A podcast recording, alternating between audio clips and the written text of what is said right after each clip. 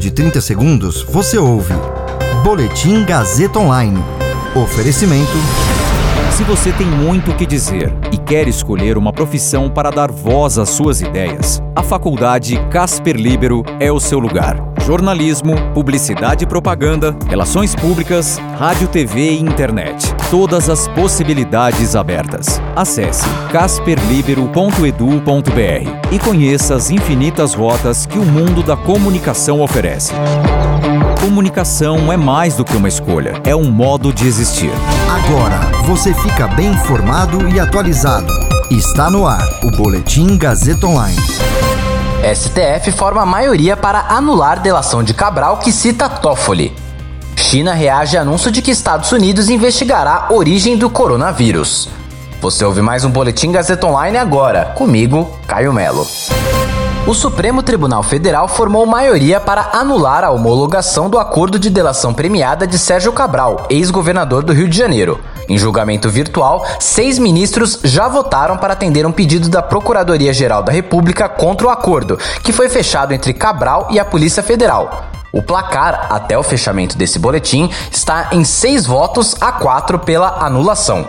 Entre outras acusações, Cabral afirmou que o ministro Dias Toffoli recebeu propina em troca de decisões judiciais quando presidiu o Tribunal Superior Eleitoral entre 2014 e 2016. No último dia 14, porém, o ministro Edson Fachin rejeitou um pedido da Polícia Federal para que a corte abrisse um inquérito contra Toffoli, que nega o relato e diz que jamais recebeu os valores. O plenário estabeleceu em 2018 que a Polícia Federal e as polícias civis podem negociar acordos de colaboração sem a participação do Ministério Público, como prevê a Lei de Organizações Criminosas.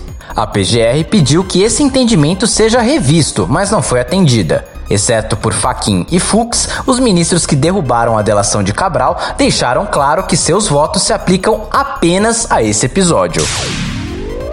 A decisão do governo americano de investigar o possível papel de um laboratório na cidade de Wuhan na disseminação do coronavírus gerou reações de autoridades chinesas. O presidente dos Estados Unidos, Joe Biden, anunciou na quarta-feira que as agências de inteligência no país vão apurar em 90 dias se o vírus responsável pela pandemia de Covid-19 se espalhou após escapar acidentalmente do Instituto de Virologia de Wuhan, na China, ou se evoluiu naturalmente em um animal hospedeiro até começar a infectar humanos. O porta-voz do Ministério das Relações Exteriores do país asiático, Zhao Lijian, disse que a decisão pela investigação mostra que os Estados Unidos não se importam com fatos ou verdades e têm interesse zero em um estudo sério sobre as origens do vírus com base científica. A China rejeita qualquer conexão entre a Covid-19 e as pesquisas com os diversos vírus realizadas no laboratório.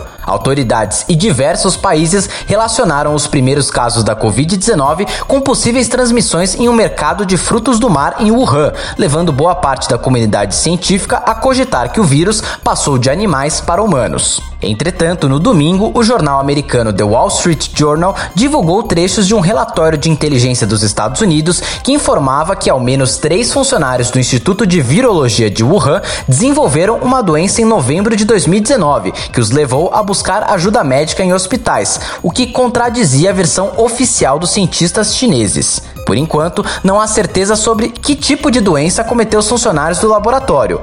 Oficialmente, o primeiro caso de Covid-19 seria notificado apenas em dezembro daquele ano. Esse boletim contou com suporte técnico de Agnoel Santiago, supervisão técnica de Roberto Vilela, coordenação Renato Tavares, direção da Faculdade Casper Liber e Gazeta Online, Wellington Andrade. Você ouviu Boletim Gazeta Online. Para saber mais, acesse radiogazetaonline.com.br.